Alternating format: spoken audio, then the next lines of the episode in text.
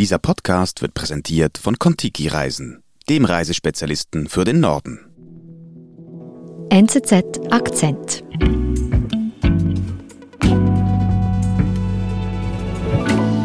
David, hallo. Hallo.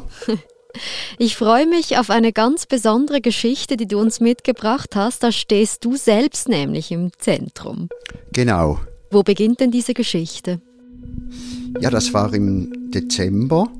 Da saß ich frisch und fröhlich in einem Straßencafé in New Orleans, habe Sandwich gegessen, da klingelt mein Telefon, ein gewisser Mr. Sterling ruft mich an, den ich nicht kenne, und sagt mir, sind Sie David Siegner? Ich sage ja.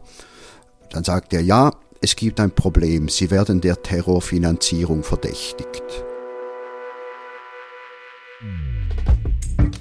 Unser USA-Korrespondent David Signer wird aus heiterem Himmel beschuldigt, in Afrika eine Terrororganisation mitfinanziert zu haben. Er erzählt uns seine Geschichte.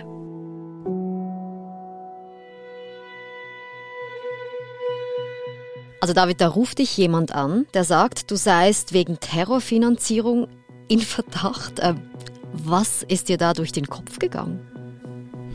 Ja, ich war natürlich wie vom Blitz getroffen und verwirrt. Äh, ich meine, ich habe mir irgendwie gerade noch überlegt, soll ich noch einen Kaffee bestellen oder sowas und plötzlich kommt da dieser massive Verdacht aus heiterem Himmel. Das hat mir schon den Boden unter den Füßen weggezogen. Mhm. Wer war denn dieser Mr. Sterling am Telefon? Ja, der hat mir schon irgendeine Behörde erwähnt in Washington, wo der arbeitet. Ich weiß auch nicht mehr, Homeland Security oder so. Ich war natürlich auch ein bisschen verwirrt. Ich war in einem Straßencafé, es war laut mhm. und dann hat er auch mit so juristischen Fachbegriffen um sich geworfen, die ich gar nicht recht einordnen konnte. Also ich, mhm. ich war etwas verstört. Und was hat der Anrufer dir denn genau gesagt? Er sagte mir, wir haben hier Belege, dass Sie einem gewissen Abdullah Ibrahima im August aus den USA nach Senegal 400 Dollar überwiesen haben. Mhm. David, jetzt muss man ja dazu sagen, du hast als Afrika-Korrespondent ja lange in Senegal gelebt. Also kennst du denn einen Ibrahima? Ja, mir ging dann tatsächlich ein Abdullah Ibrahima durch den Kopf, den ich kenne aber ich konnte mich nicht erinnern, ihm je Geld überwiesen zu haben. Mhm. Und was sagt denn der Anrufer darauf, dass du sagst, du hättest keinem Ibrahimi Geld geschickt? Äh, der sagt doch, wir haben den Beleg von Western Union, wir haben Beweise. Oh, okay. Und wir wissen auch, dass sie Leuten in Nigeria Geld überwiesen haben. Oh. Und wer soll denn jetzt aber dieser Ibrahima sein, dem du offenbar Geld geschickt haben solltest? Also angeblich war das ein Mann in Dakar, Senegal, der seit längerem beobachtet wurde vom Geheimdienst oder was weiß ich, weil es eine Nähe zu Boko Haram gab, der nigerianischen Terrororganisation. Mhm. Und nun hatte dieser Ibrahima einen Visumsantrag gestellt auf der amerikanischen Botschaft in Dakar und da haben dann die roten Alarmknöpfe geleuchtet und der Mr. Sterling sagte mir, dann wurden seine Geldflüsse und seine Kontakte überwacht und nachverfolgt und so sind sie auf mich gestoßen. Mhm, weil dieser Ibrahima offenbar in Verbindung mit der Terrororganisation Boko Haram steht, du offenbar Geld geschickt hast, bist du jetzt der Terrorfinanzierung verdächtigt. Ja, genau. Mhm, und wie ging es dann weiter? Ja, dann habe ich mir diesen Abdullah Ibrahima vorgestellt, den ich kenne. Und ich konnte mir das überhaupt nicht vorstellen, dass der irgendeine Nähe zu Dschihadisten und zu Terror hat. Mhm. Und dann sage ich dem Mann am Telefon, also ich glaube, es handelt sich um eine Verwechslung, denn Abdullah Ibrahima ist ein sehr häufiger Name in ganz Westafrika. Mhm. Und dann geht mir durch den Kopf, dass ich als Korrespondent auch ein paar Mal in Nigeria war, öfters über Boko Haram geschrieben habe, sogar mal ein Interview mit einer Attentäterin geführt habe und dass das alles vielleicht auch etwas damit zu tun haben könnte. Hm. Und wie ging das Telefongespräch dann weiter? Also was, was sagte der Anrufer? Was, was hat er von dir verlangt? Dann sagt er also, hören Sie, ähm, wir haben eindeutige Beweise, wir wissen, dass es so war und Sie stecken wirklich in großen Schwierigkeiten mhm. und ich gebe Ihnen jetzt die Nummer eines Anwalts in New York und wir empfehlen Ihnen dringend, diesen Mann anzurufen. Und er sagte mir, ich, ich müsse jetzt wirklich aufpassen, gerade als Journalist, ähm, mhm. wenn man erstmal so auf einer schwarzen Liste sei, dann kommt man da kaum wieder weg und dann kann ich auch nicht mehr reisen. Und das wäre mit großen Problemen für mich verbunden. Hm. Und wie ging es dann weiter? Ja, dann war das Telefon fertig und ich saß immer noch in diesem Café. Die Lust auf mein Sandwich war mir ein bisschen vergangen mm. und äh, mein Herz klopfte und ich habe so ein bisschen nachgedacht und plötzlich kommt mir in den Sinn, hey, ich kenne ja noch einen anderen Abdullah Ibrahima. Aha. Der, der war mir zuerst nicht in den Sinn gekommen, weil ich den eher unter seinem Spitznamen kannte. Mhm. Und da kam mir in den Sinn, ja tatsächlich, ich habe dem Geld überwiesen, 400 Dollar in, im Zusammenhang mit einer Mietschuld. Ah, okay. Also dann wurde es irgendwie doch noch mal ernster für mich, weil ich gesehen habe, nee, die, die, die wissen tatsächlich etwas über mich und, und das ist korrekt. Und dann habe ich bezahlt, bin in mein Hotel zurückgegangen und habe diesen Anwalt angerufen. Wir sind gleich zurück. Ist es nicht Zeit, mal wieder etwas zu erleben? Zu sehen? Der Nordland-Spezialist Contiki Reisen ermöglicht Ihnen Reisen in die Arktis. Beispielsweise die achttägige Spezialreise Erlebnis Spitzbergen. Sie können Eisbären in ihrer natürlichen Umgebung beobachten Fahren Sie mit einem exklusiv reservierten Expeditionsschiff ans Packeis und tauchen Sie ein in ein einzigartiges Tierparadies mit Eisbären, Walen und Vogelfelsen. www.contiki.ch/polarreisen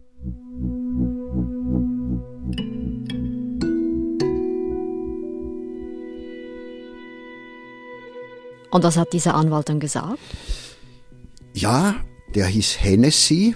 Das äh, ist mir in Erinnerung geblieben. Mhm. Und der war dann eigentlich sehr sachlich, wusste dann bereits meinen Namen und ich glaube sogar meine Adresse. Mhm. Und dann habe ich ihm gesagt, ja, mir ist jetzt in den Sinn gekommen, das stimmt, ich habe dieses Geld überwiesen, aber ich habe nichts mit Terrorismus zu tun. Ich habe ihm erklärt, woher ich diesen Mann kenne, warum ich dieses Geld überwiesen habe, wer ich bin. Und dann sagt er, ja gut, ich äh, schaue mir das an und rufe Sie später nochmal zurück. Okay, und, und hat er zurückgerufen? Ja, er hat dann tatsächlich nach etwa einer Stunde zurückgerufen und hatte inzwischen sogar noch mehr Informationen über mich, was mich beunruhigte, also sogar zum Beispiel über meine Kinder, die damals auch noch in Senegal waren. Ja.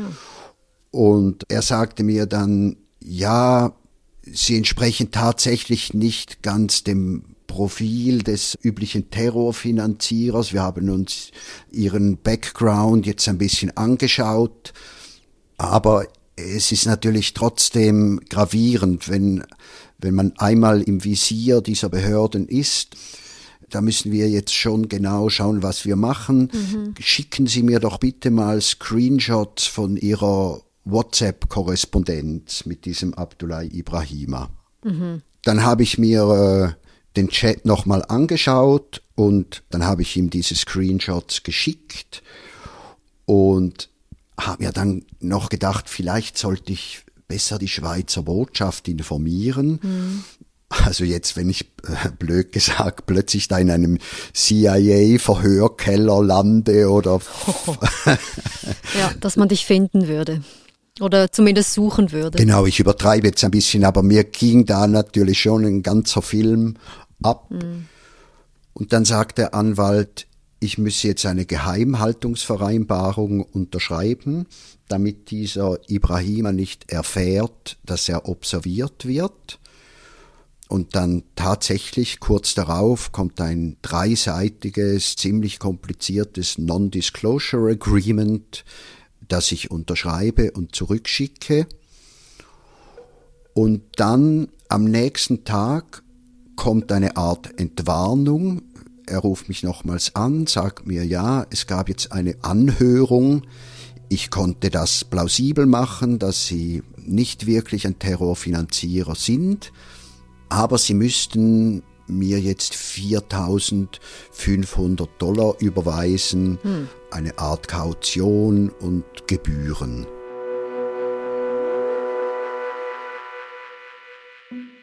Und da wurde ich zum ersten Mal dann so etwas stutzig hm. und ich habe ihm offen gesagt, ja, hören Sie mal, ich kann nicht einfach ins Blaue hinaus so viel Geld überweisen, ich habe ja überhaupt nichts in der Hand. Ja.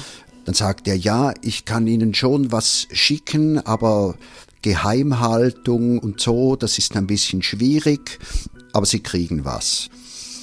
Und dann hat er mir dann tatsächlich ein äh, größeres Dokument geschickt und ich habe parallel dazu dann angefangen zu recherchieren, seine Kanzlei zu googeln. Diese Kanzlei existierte und ich habe dann nachgeschaut, ob der registriert war. Es gibt so ein Verzeichnis von den akkreditierten Anwälten in New York und da gab es einen, aber sein Name schrieb sich ein bisschen anders und der war auch an einer anderen Adresse als die auf der Website und das kam mir dann langsam ein bisschen seltsam vor. Und dann habe ich mich schlussendlich über diese Geheimhaltungsvereinbarung hinweggesetzt und habe einen Bekannten angerufen, der sich mit so juristischen Sachen auskennt in Amerika. Mhm. Und der hat was Lustiges gesagt. Er sagte, es gibt so ein amerikanisches Sprichwort, wenn etwas aussieht wie eine Ente und quakt wie eine Ente und watschelt wie eine Ente, dann ist es wahrscheinlich eine Ente. Also kurz gesagt, wenn etwas so seltsam rüberkommt, dann ist es wahrscheinlich auch ein bisschen seltsam. Aber ich war noch nicht 100% überzeugt. Und dann habe ich aber diese Nummer von diesem äh, Mr. Sterling, der mich anfangs anrufte, habe ich diese Nummer gegoogelt. Und dann stieß ich auf einen Eintrag von einer Frau und die beschrieb, wie sie das Opfer genau der gleichen Masche wurde. Man hat sie auch angerufen und ihr vorgeworfen, mit Boko Haram in Kontakt zu stehen. Und da war ich dann endgültig sicher, aha, es handelt sich definitiv um eine Betrugsmasche.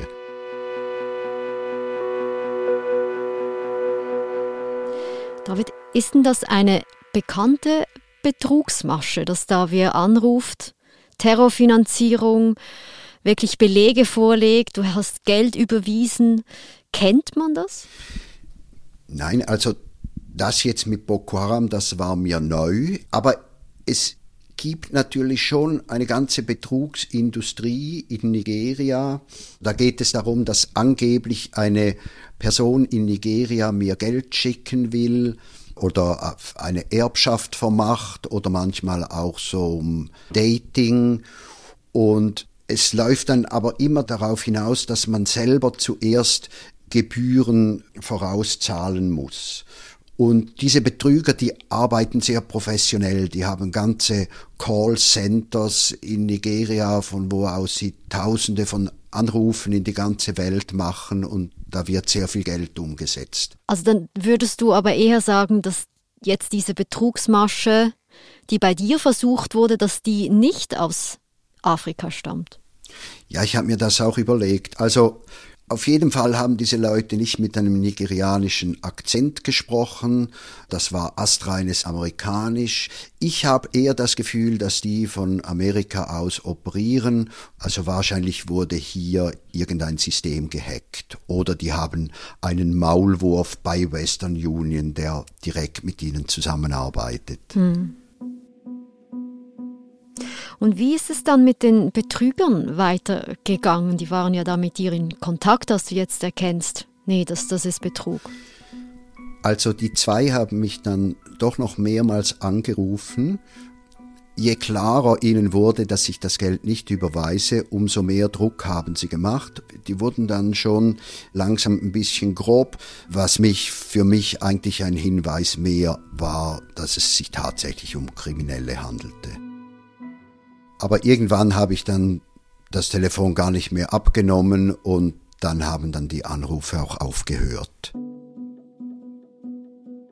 Ein paar Tage später bin ich dann in die Schweiz geflogen und als ich da am Flughafen von Chicago in der Schlange stand bei der Passkontrolle, da wurde ich dann doch noch mal ein bisschen nervös und als mein Pass gescannt wurde, hat der Computer des Beamten so seltsam gepiepst und da habe ich gedacht, ah, mhm. ich bin doch irgendwie auf einer schwarzen Liste und jetzt kommen dann zwei kräftig gebaute Uniformierte und führen mich ab und vielleicht war das alles doch ernst. Mhm. Aber es ist dann alles gut gegangen. Der Zollbeamte hat mich durchgewinkt und noch eine gute Reise gewünscht und ich war natürlich sehr erleichtert. Sehr schön. Ich bin auch erleichtert, dass du das alles unbeschadet überstanden hast. Vielen Dank, lieber David. Danke auch. Das war unser Akzent. Ich bin Adin Landert. Bis bald.